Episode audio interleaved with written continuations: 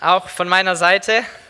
Es ist schön, euch zu sehen. Es macht Spaß, wieder zwei Gottesdienste zu haben. Es beginnt alles wieder so ein bisschen Fahrt aufzunehmen. So die ganze Welt beginnt wieder Fahrt aufzunehmen. Ganz Deutschland beginnt wieder Fahrt aufzunehmen.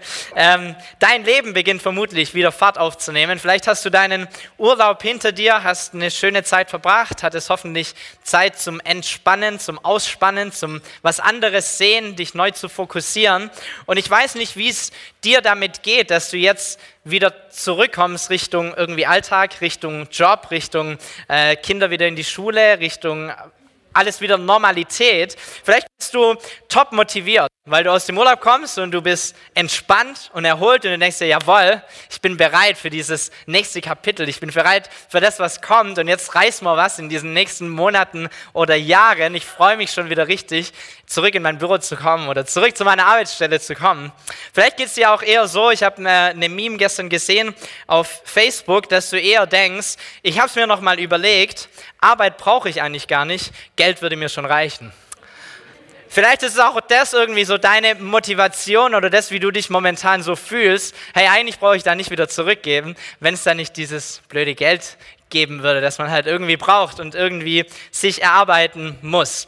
Ich kann euch eins sagen, wir als, wir als Gemeinde, als Gemeindeleitung, auch als Pastoren und als großes Team, wir freuen uns, dass es in der Gemeinde wieder Fahrt aufnimmt. Wir freuen uns, dass wir wieder starten mit diesen zwei Gottesdiensten. Wir freuen uns, dass verschiedene Programme wieder starten und Gruppen und Kreise sich demnächst wieder treffen. Lebensgruppen werden wieder starten. Alles beginnt wieder und wir sind gespannt darauf, was Gott hat für uns noch für den Rest des Jahres und auch über das Jahr hinaus und alles, was kommen wird. Und so freue ich mich, dass wir heute diesen Tag feiern dürfen, nicht nur als Start von zwei Gottesdiensten, sondern auch als Start für die Tage des Gebets.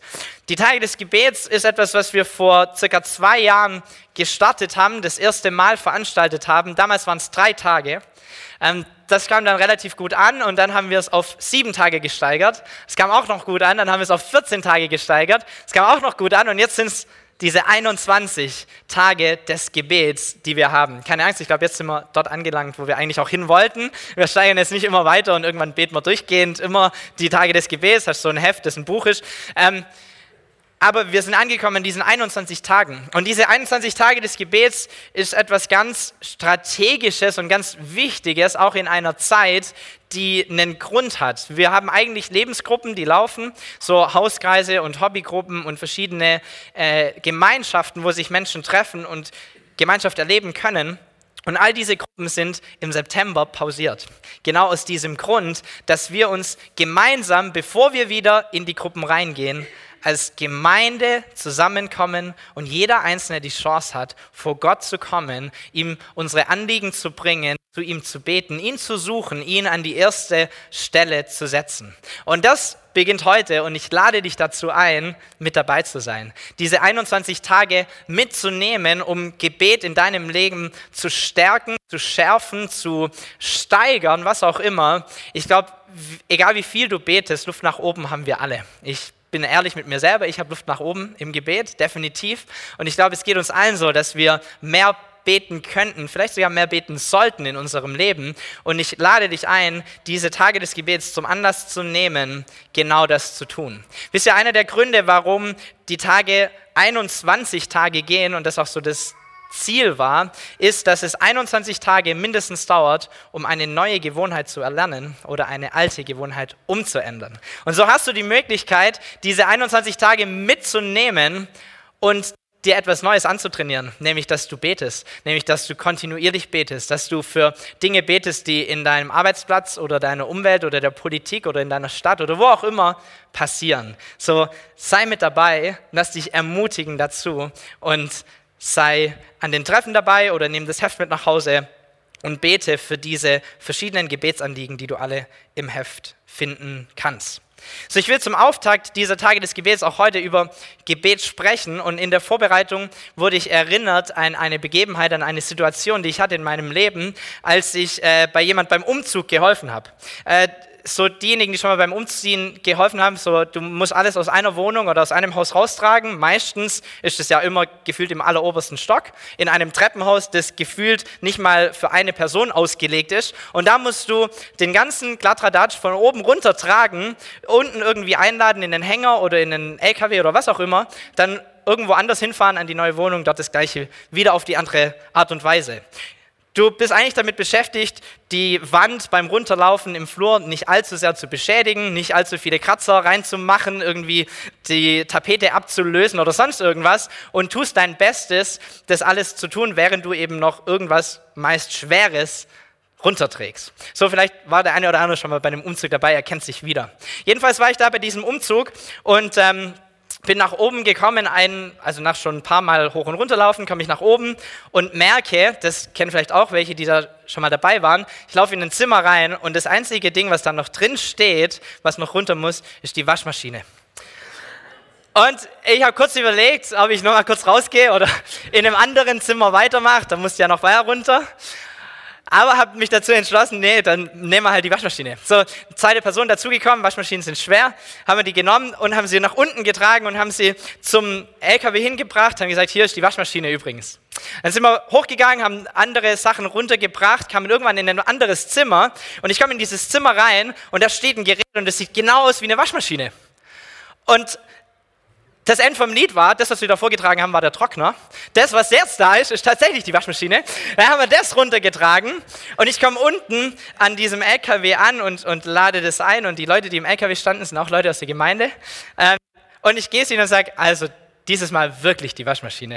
Und dann sagt dieser Mann, der dort ist, beim Einladen, sagt zu mir, das ist ja mal wieder typisch, typisch für diese Pastoren und Prediger, versucht mir einen Trockner als eine Waschmaschine zu verkaufen. Das bekommt er wieder gut hin.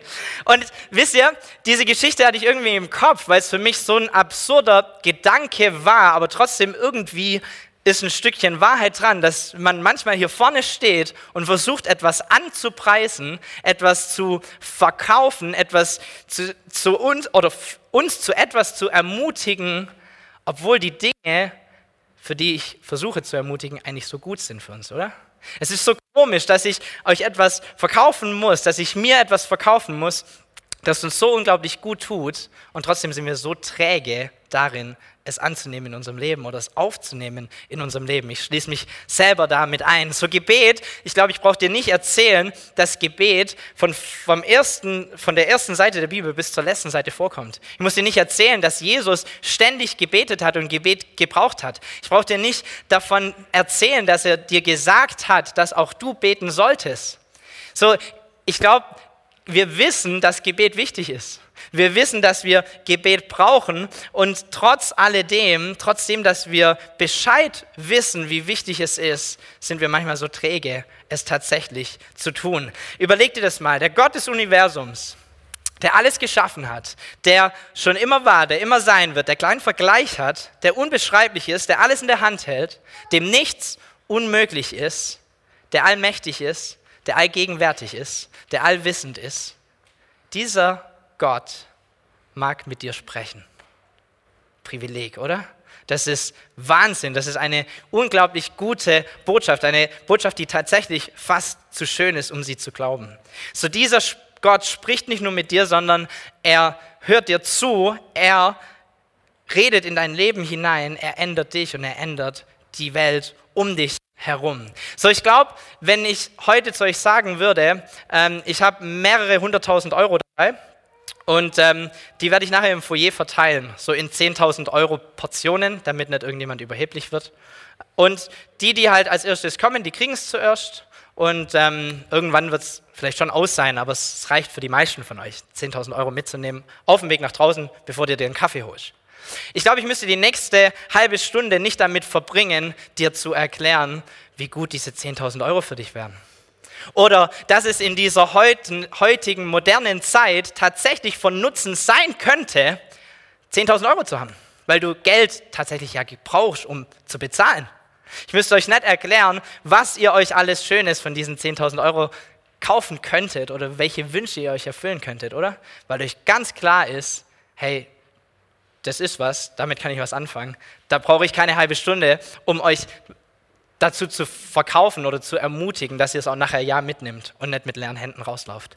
Und so will ich auch heute nicht über Gebet auf eine Art und Weise predigen, dass ich es versuche, irgendwie anzupreisen oder euch heiß drauf zu machen und zu sagen, das muss sein, ich habe keine sieben Gründe dabei, warum du beten musst oder sonst irgendwas, sondern das Ziel der heutigen Predigt ist eigentlich eher, dass wir nachher rauslaufen und neu erkannt haben, was für ein Privileg es ist, dass wir beten dürfen. Was für ein Privileg wir haben, dass wir mit dem Gott aller Götter sprechen können, in Kontakt kommen können mit ihm. So, ich habe eine Geschichte dabei, 2. Mose 19. Vers 10 bis 19. Da können wir lesen, wie das Ganze im Alten Testament abgelaufen ist, wenn die Menschen versucht haben, mit Gott zu sprechen. Hier spricht Gott mit Mose. Weiter sagte der Herr, geht zum Volk und sorge dafür, dass sie sich heute und morgen auf die Begegnung mit mir vorbereiten. Sie sollen alles meiden, was unrein macht und sollen ihre Kleider waschen. Übermorgen sollen sie bereit sein, denn an diesem Tag werde ich vor den Augen des ganzen Volkes auf den Berg Sinai herabkommen. Zieh eine Grenze rings um den Berg und sag ihnen, nehmt euch in Acht, steigt nicht auf den Berg, berührt auch nicht seinen Fuß. Wer es tut, ist dem Tod verfallen. Er muss gesteinigt oder mit Speeren und Pfeilen umgebracht werden. Das gilt für Mensch und Tier in gleicher Weise. Erst wenn die Posaune ertönt, dürfen die, die ich dafür bestimmen werde, auf den Berg steigen. Mose stieg wieder hinab zum Volk. Er befahl den Israeliten, sich auf die Begegnung mit dem Herrn vorzubereiten und ihre Kleider zu waschen. Er sagte zu ihnen, macht euch für übermorgen bereit. Keinen Mann, kein Mann darf in dieser Zwischenzeit mit seiner Frau Verkehr haben. Am Morgen des dritten Tages, als es gerade hell wurde, begann es zu donnern und zu blitzen. Eine dichte Wolke bedeckte den Berg und mächtiger Posaunenschall war zu hören. Das Volk im Lager zitterte vor Angst. Da führte Mose das Volk aus dem Lager heraus, Gott entgegen. Am Fuß des Berges stellten sie sich auf. Der ganze Berg Sinai war in Rauch gehüllt, weil der Herr im Feuer auf ihn herabgekommen war. Der Rauch stieg auf wie der Rauch eines Schmelzofens und der ganze Berg bebte. Der Posaunenschall wurde immer lauter. Mose rief und Gott antwortete ihm mit einer Stimme, die wie Donner klang. Großes Naturspektakel, oder? Wer wäre gern da gewesen? Ich glaube, es gibt oftmals solche Momente, Dinge, die wir nachlesen, wo wir sagen, hey, eigentlich, das wäre cool gewesen, da mit dabei zu sein. Das mitzuerleben, wie es donnert und blitzt und raucht und weiß der Geier, was da alles passiert. Aber das Interessante an diesem Ding ist, so wenn man es nachliest, das ganze Volk verbringt drei Tage damit, sich darauf vorzubereiten, dass sie nachher zuschauen können, wie Mose mit Gott spricht. Ist krass, oder? Das ganze Volk bereitet sich vor, nicht, dass sie in die Gegenwart kommen, sondern dass sie zuschauen dürfen und ein Teil von ihnen darf mit hochgehen, darf mit hochkommen in diese Gegenwart Gottes. Sie müssen Vorkehrungen treffen, müssen sich waschen, müssen reinbleiben, müssen sich vorbereiten auf diese große Begegnung mit diesem allmächtigen Gott. Später wurde es ein bisschen häufiger, dass diese Begegnung zwischen Gott und Mensch stattfand. Es gab dieses Zelt der Begegnung, das Mose aufgebaut hat, immer wieder. Aber auch dort war es so, ganz oft irgendwelche Naturschauspiele, die von außen gesehen wurden, aber reingegangen sind immer nur ganz ausgewählte Personen. Und der Rest hat von draußen zugeschaut, hat sich vorgestellt, wie es sein könnte, in dieser Gegenwart zu sein. Und wisst ihr, genau dieser gleiche Gott, genau dieser dieses gleiche Schauspiel kann passieren jedes Mal, wenn du anfängst zu beten. Du hast die Möglichkeit, diesem selben Gott zu begegnen. Und das Beste an dieser Erfahrung damals auf diesem Berg war nicht, dass es gedonnert hat und geblitzt hat. Es war auch nicht, dass Feuer irgendwie runterkam und auf diesem Berg lag und dass alles in Rauch gehüllt war, sondern das Beste an diesem ganzen Ereignis ist, dass Mose im Angesicht Gottes stand, mit ihm gesprochen hat und Gott geantwortet hat. Das ist das, was den Unterschied macht. Das ist das, was so herausragend ist. Und genau das kannst du auch tun. Genau das bedeutet Gebet. Genau das ist das Privileg, das wir innehalten, dass wir zu diesem König, zu diesem Gott kommen dürfen und mit ihm sprechen dürfen. So, erster Punkt. Gebet bedeutet Gespräch mit Gott. Du bist dazu in der Lage, in seiner Gegenwart zu sein und mit ihm zu sprechen. Und ich glaube, ich habe eine, ich hab eine, eine Definition gehört über Gebet, vor allem über Fürbittengebet, die ich sehr treffend finde, die das aussagt, was unser Gebetsleben eigentlich sein sollte. Und die heißt, Gebet heißt, Gott fragen, was er tun will und ihn dann bitten, es zu tun. So Gespräch bedeutet, da gibt es zwei Seiten, die sprechen dürfen. Gott darf sprechen und du darfst auch sprechen. Und ich glaube, ganz oft sind wir, wenn wir beten, darauf aus, dass wir so schnell wie möglich alles runterrattern, was wir gerne hätten und dann wieder weglaufen. Aber genauso wichtig wie das Sprechen ist auch das Hören. Mal zuzuhören, was er zu sagen hat zu deiner Situation oder zu dem, für das du gerne beten würdest. Dich eins zu machen mit ihm, seinen Willen zu realisieren, nach seinem Willen zu fragen und zu sagen, Herr, was willst du tun? Und jetzt, Herr, tu es. Tu genau das, was du mir gerade gesagt hast. Gebet bedeutet Gespräch mit dem König aller Könige. Erstes Privileg für dich. Gebet ist ein Gespräch mit dem König aller Könige.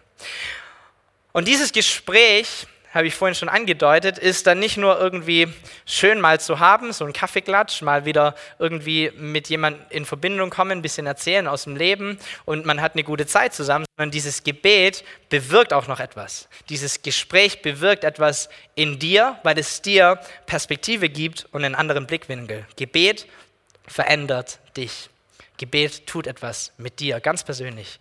Es schenkt eine Veränderung. Es ist egal, wie groß dein Problem ist, egal wie groß dein Gebetsanliegen ist, egal wie schwer deine Krankheit ist, egal wie überwältigend deine Situation erscheint.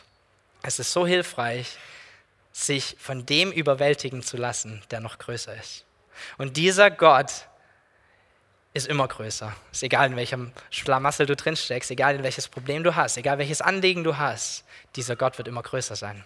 Und dieser Gott will dir eine Perspektive geben, die dich umdenken lässt, die dich andere, eine andere Sichtweise dir schenken willst. In 2. Könige sehen wir eine bekannte Geschichte von einem Propheten, der Elisha heißt. Und dieser Prophet Elisha lebt zu einer Zeit, als ähm, der König der Aramäer immer wieder versucht, nach Israel einzufallen. Und er hat verschiedene Strategen und verschiedene Pläne, die er immer wieder versucht durchzuführen, greift von verschiedenen Seiten dieses Land Israel an. Aber jedes Mal, wenn es dann darauf ankommt, in den Krieg zu ziehen, ist das Volk Israel bereits vorbereitet und weiß, von wo er kommt.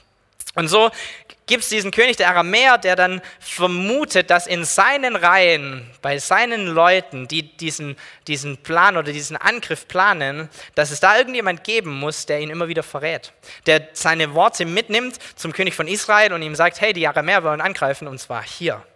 Und dann sagen seine Leute zu ihm, nee, hey, es ist niemand von uns, brauchst uns nicht irgendwie anklagen, sondern es gibt einen Propheten. Dieser Prophet heißt Elisha und jedes Mal, wenn du einen neuen Plan hackst, kommt dieser Prophet mit der Weisheit von Gott, die er von Gott bekommt und geht zum König von Israel und sagt ihm Bescheid. Und deshalb schaffst du es nie, Israel zu überwinden oder einzufallen, deshalb sind sie immer vorbereitet. So, der König der Aramäer findet das Ganze nicht ganz so, so toll und ähm, entscheidet sich deshalb dazu, diesen Elisha zu finden. Er will diesen Propheten aus dem Weg haben, sodass er endlich in das Land reingehen kann, das er eigentlich haben will. Und so stellt er eine große Streitmacht an, an Reitern und Soldaten auf und er umzingelt die Stadt, in der sich Elisha befindet. Und er umzingelt diese Stadt nicht, weil er die ganze Stadt einnehmen will oder weil er sie verbrennen will oder was auch immer, sondern er umzingelt diese Stadt aufgrund diesen einen, dieses einen Mannes namens Elisha. Und dann lesen wir, dass am Vormittag der Diener von Elisha hinausgeht und er diese ganzen Truppen sieht. 2. Könige 6, Vers 15 bis 17. Als der Diener Elishas morgens aufstand und vor die Tür trat, sah er die Stadt von Truppen und Streitwagen umstellt. Was sollen wir jetzt tun? fragte er Elisha. Der gab ihm zur Antwort, lass dir keine Angst einjagen, weil es so viele sind. Auf unserer Seite stehen doch noch mehr. Darauf betete Elisha, Herr, öffne doch meinem Diener die Augen. Da öffnete der Herr ihm die Augen und er sah, der ganze Berg, auf dem die Stadt lag, war rings um Elisha bedeckt, mit Pferden und mit Streitwagen aus Feuern. So Gebet verändert etwas in deinem Leben. Gebet hm, lässt dein Problem nicht immer verschwinden, aber es gibt dir eine Perspektive zu sehen, wer auf deiner Seite mit dir in dein Problem hineingeht. Es verändert dich. Es gibt dir neue Zuversicht. Und es tut mehr als nur dich verändern, sondern Gebet verändert auch die Welt. Die Bibel ist voll von Versprechen und von Geschichten, die wir lesen können, wo Menschen sich nach Gott ausrichten, wo sie beten und wo Dinge passieren aufgrund dessen, dass sie gebetet haben. Wo Veränderung geschieht. Auch wir haben verschiedene Geschichten und Zeugnisse, die wir erzählen können von Gottes Treue, oder? Davon, wie er gehandelt hat, als wir ihn danach gefragt haben. Davon, wie er Dinge verändert hat, als wir gebetet haben. Gebet verändert die Welt. Es ist so gut, deine Worte zu nutzen, um Gutes auszusprechen, um zu proklamieren, um seine Wahrheit hineinzutragen in diese Welt. Wisst ihr, in der Schöpfungsgeschichte sehen wir, dass Gott diese ganze Erde erschafft und die ersten fünf Tage benutzt er nicht mal seine Hände, sondern er spricht und es kommt in Existenz. Am sechsten Tag, als der Mensch dran ist, da macht er die, zum ersten Mal die Hände dreckig. Bis dahin ist alles gesprochen und es passiert. Und die Bibel spricht davon, dass die Macht zwischen Tod und Leben in deiner Zunge ist. In den Worten, die du aussprichst, hast du die Macht über Leben oder über Tod. Und ich weiß nicht, wie es dir geht, wenn du dir deine Umwelt anschaust, aber ich sehe immer mehr Tod, immer mehr Leid, immer mehr Dunkelheit, immer mehr Nicht-Gutes. Und umso mehr sollten wir als Christen dort Wahrheit und Licht und Gutes hineinsprechen, hineinbeten, deine Worte dazu nutzen, um genau das zu tun. Und da gibt es keine irgendwie Zauberformel, die wir aussprechen oder die richtigen Worte, die du finden musst. Denn der Grund, warum dein Gebet erhört wird, ist nicht, weil du die richtigen Worte nimmst, sondern weil du eine Beziehung hast zu dem, zu dem du betest. So wichtiger als deine Worte ist deine Beziehung zu deinem Gott, deine Beziehung zu diesem Vater, der es gut mit dir meint. Wir beten zum Vater im Himmel, der beste Vater, den man sich vorstellen kann, der Vater, der dir Gutes zuteil werden lassen will, der Vater, der es gut meint mit dieser Erde übrigens, der es gut meint mit dieser Stadt, mit dieser Gemeinde, mit deinem Arbeitsplatz, mit allem Möglichen. Und wir beten zu ihm durch eine Beziehung, die wir haben aufgrund von Jesus, und unter Mithilfe des Heiligen Geistes. So, das ist die Verbindung. Das ist die Art und Weise, wie wir beten. Und so kommen wir zu einem Gott, nicht als Bettler und nicht als Sklaven, sondern als Söhne und als Töchter. Als Söhne und als Töchter zu einem Vater, der in der Bibel heißt es, bevor wir den Mund aufmachen, wissen, was wir brauchen. Ist doch ein schönes Ding, oder? Es ist ein Privileg, genau das zu tun. Es ist ein Privileg, so vor ihn zu kommen und um Hilfe zu bitten oder zu beten, dass er eingreift in verschiedene Dinge in unserem Leben und in unserer Umwelt. Er will diese Beziehung zu uns haben und er will derjenige sein, der Einfluss haben darf in unserem Leben. Das bedeutet Gebet. Im zweiten Buch der Chronik Kapitel 14 lesen wir eine Geschichte von König Asa. Und ganz oft in der Bibel, wenn du im Alten Testament schaust, im Buch der Könige oder auch im Buch der Chroniken, fangen immer diese Kapitel damit an, zu sagen, dieser neue König kam an die Macht und dann steht im nächsten Satz, ob das ein guter oder ein schlechter König war. Vielleicht ist es schon mal aufgefallen. Entweder er tat das, was recht war im Auge des Herrn, oder er tat, was böse war und unrecht war und was auch immer. So dieser König Asa, lesen wir gleich in den ersten paar Sätzen, war ein guter König. Er hat das getan, was Gott wollte. Er hat fremde Altäre von verschiedenen Göttern heruntergerissen und er hat Gott gedient mit seinem ganzen Leben. Er hat sich ausgerichtet auf ihn. Und es steht geschrieben, dass das Königreich Ruhe hatte unter ihm, unter seiner Herrschaft. Königreich Juda ist es. Und dann sehen wir aber, dass doch ein anderes Volk kommt, die Äthiopier, die angreifen und die gegen ihn in den Krieg ziehen. 2. Chronik 14, Vers 9 bis 11. Asa zog ihm, dem König der Äthiopier, entgegen und die beiden Heere stellten sich im Zephatertal bei Maresha zum Kampf auf. Asa rief zum Herrn, seinem Gott, Herr, wenn ein Schwacher mit einem Starken kämpfen muss, kann niemand ihm so beistehen wie du. Hilf uns, Herr, unser Gott, denn wir verlassen uns ganz auf dich. Im Vertrauen auf dich sind wir doch gegen diese Übermacht angetreten. Du, Herr, bist unser Gott. Gegen dich kann kein Mensch etwas ausrichten. Da griff der Herr selbst für Asa und die Leute von Juda ein und schlug die Äthiopier zurück, so dass sie fliehen mussten. So dieser König von As, oder dieser König Asa ist ein guter Mann, ist nah dran an Gott und er bekommt seine erste Herausforderung. Er bekommt Leute, die gegen ihn in den Krieg ziehen und anstatt sich mit irgendwelchen Leuten zu unterhalten, die sich mit Krieg auskennen oder die mit ihm Strategien irgendwie besprechen könnten, kommt er zu Gott und er betet und er sagt: Herr, du siehst es. Die sind übermächtig, wir sind es nicht, aber mit deiner Hilfe können wir dieses Land schlagen oder diese Armee schlagen und das Ganze passiert auch noch. Gott greift ein und er schlägt diese Äthiopier. Und dann lesen wir in Kapitel 15, wie er weiterhin mit Gott unterwegs ist, wie er im, im, im Gespräch mit Propheten ist, wie er sogar seiner Mutter ein Amt entzieht, das sie eigentlich innehält, weil sie einem falschen Gott opfert. So, er ist, er ist gut drauf mit Gott, er meint es ernst, er ist streng und er hält sich an seinen Weg. Und wir lesen, dass das ganze Land, das ganze Volk 35 Jahre lang keinen Krieg hat. Und dann kam Kapitel 16, Kapitel 16 beschreibt das 36. Jahr, das Jahr, an dem wieder ein Angriff auf diesen König von Juda kommt. Dieses Mal greift der König von Israel ihn an und statt es gleich zu machen wie in Kapitel 14 und Gott um Hilfe zu beten, schickt er des, dieses Mal stattdessen Gold und Silber an den, Gott von, an den König von Syrien und fragt ihn, ob er nicht helfen könnte. Und dieser König von Syrien schickt seine ganze Armee und schlägt im Endeffekt auch Israel in die Flucht. So Juda hat trotzdem Frieden. Aber ein Prophet kommt daraufhin zu Asa und spricht mit ihm und konfrontiert ihn damit, was er getan hat. Um diese Zeit kam der Prophet Hanani zu König Asa von Juda und hielt ihm vor, Du hast beim König von Syrien Hilfe gesucht, statt beim Herrn, deinem Gott. Damit hast du dich um die Möglichkeit gebracht, auch noch die Syrer zu besiegen. Hatten die Äthiopier und die Libyer nicht auch ein gewaltiges Heer mit einer großen Zahl von Streitwagen und Wagenkämpfern? Das war das von Kapitel 14. Damals hast du dich auf den Herrn verlassen und darum gab er sie in deine Hand. Und das ist so ein schöner Vers, denn der Herr behält die ganze Erde im Auge, damit er sich an denen stark erweisen kann, die ihm mit ungeteiltem Herz vertrauen. Der Herr behält die ganze Erde im Auge, damit er sich an denen stark erweisen kann, die ihm mit ungeteiltem Herz vertrauen. So in den Krieg gezogen ist er beides Mal, etwas getan hat er beides Mal. Der Unterschied ist, einmal hat er zuerst Gott gefragt und einmal halt irgendwie gehofft, dass es passen wird. So, die Frage ist, was ist deine erste Antwort auf Probleme in deinem Leben? So, wir lesen nach, nach, diesem, ähm, nach diesem Gespräch mit dem Prophet, dass Asa krank wird und dass er nicht Gott in erster Linie vertraut, sondern in erster Linie den Ärzten. Heißt es, dass Ärzte schlecht sind? Absolut nicht. Heißt es, dass wir nicht zu Ärzten gehen dürfen, wenn wir krank sind? Absolut nicht. Die Frage ist, was ist deine erste Antwort auf das Problem in deinem Leben? Und da hat Stefan vor zwei Jahren mal drüber gepredigt, hat diesen, diesen Satz geprägt, den du jetzt auch im, im Heft findest. Gebet soll nicht der letzte Strohhalm sein, zu dem wir greifen, sondern unsere erste Antwort im Leben.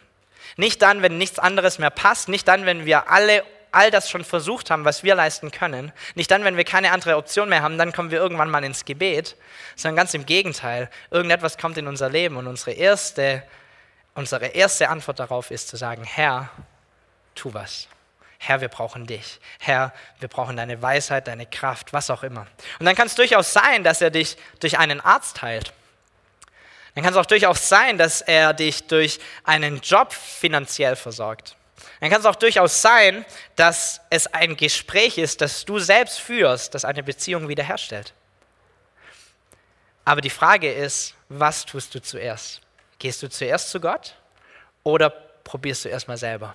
Und wenn du irgendwie an ein Limit kommst, dann können wir ihn ja immer noch fragen. Dann ist er ja immer noch da.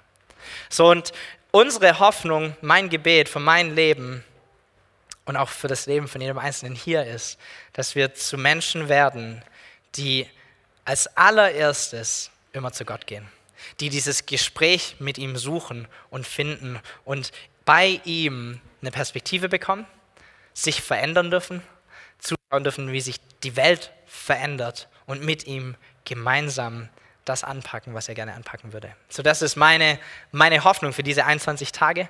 Das ist meine Hoffnung für mein Leben. Die Band darf nach vorne kommen. Wir wollen ein, ein Lied gemeinsam singen und wollen mh, mm, uns das nochmal bewusst machen, was es für ein Privileg ist, in seine Gegenwart zu kommen. Ähm, dieses Lied spricht davon, dass in seinem Namen Kraft ist, dass in seinem Namen Friede ist. Dieses Lied spricht davon, dass wir zu ihm kommen dürfen, so wie wir sind. Und vielleicht hast du das, dieses, dieses Privileg aus den Augen verloren. Vielleicht war Gebet immer so etwas, was du halt irgendwie machen musst und du hast krampfhaft, versucht, irgendwie in deinen Tag einzuplanen. Vielleicht schaffst du es auch immer nur vor dem Essen irgendwie zu beten. Aber ich lade dich heute wirklich dazu ein, dir dessen nochmal bewusst zu werden, was Gebet ist und was es bewirken kann für dich und auch für andere Menschen. Und dieses Privileg wahrzunehmen und zu leben und es Realität werden zu lassen in deinem Leben. Für die nächsten 21 Tage, aber auch darüber hinaus. Ich lade dich ein zu all den Treffen, die stattfinden werden. Vormittags treffen wir uns hier, Montag bis Freitag, 6 Uhr, Samstag um 8 Uhr, 8.30 Uhr. 8.30 Uhr. 8 Uhr. Und ähm, da darfst du gerne mit da, dazukommen oder du betest zu Hause in deiner persönlichen Zeit. Wir haben in diesem Buch auch ein paar Sachen über oder ein paar Sätze über Fasten geschrieben. Vielleicht ist auch dran für dich, dass du auf irgendetwas verzichtest in dieser Zeit. Das muss nicht immer Essen sein. Ich glaube, bei vielen von uns sind vielleicht die sozialen Medien oder das Handy und andere Dinge viel, viel größere ähm, Ablenkungen als das Essen an sich. Und so ist es vielleicht für dich dran, auf irgendeine Art und Weise zu fasten und dir Zeit rauszuschaufeln aus deinem Alltag, die du ganz bewusst mit Gott verbringst, die du ganz bewusst im Gebet verbringst. Das Schöne daran ist, wenn du sagst, ich, mach, ich esse kein Mittagessen mehr die nächsten drei Wochen, hast du jeden Tag eine halbe Stunde bis Stunde Zeit, um zu beten, weil du musst ja nicht mehr essen. So, du kannst dir Platz schaffen in deinem Leben für Gebet. Vielleicht stehst du 20 Minuten früher auf, vielleicht nimmst du deinen Weg zur Arbeit, den du sowieso jeden Tag hast, zum Anlass zu sagen, diese Zeit verbringe ich nicht damit, dass ich irgendwo Löcher in die Luft schaue, sondern dass ich bete, dass ich Zeit mit Gott verbringe. Vielleicht ist es irgendetwas in deinem Leben, das du einsetzen kannst, das du verwenden kannst in diesen nächsten drei Wochen, sodass eine Gewohnheit des Gebets in dein Leben hineinkommt. So, letzter Bibelvers, wir können gemeinsam aufstehen, das Lied gemeinsam singen. Letzter Bibelvers, 1. Johannes 5, Vers 14 bis 15. Und das ist die Zuversicht, mit der wir vor ihm reden. Wenn wir um etwas bitten nach seinem Willen, so hört er uns. Und wenn wir wissen, dass er uns hört, worum wir auch bitten, so wissen wir, dass wir erhalten, was wir von ihm erbeten haben. Ist ein guter Vers, oder? Eine gute Zusage für dich. Hey, das, was du betest, das kommt bei ihm an. Und er tut etwas damit. Er erhört dein Gebet.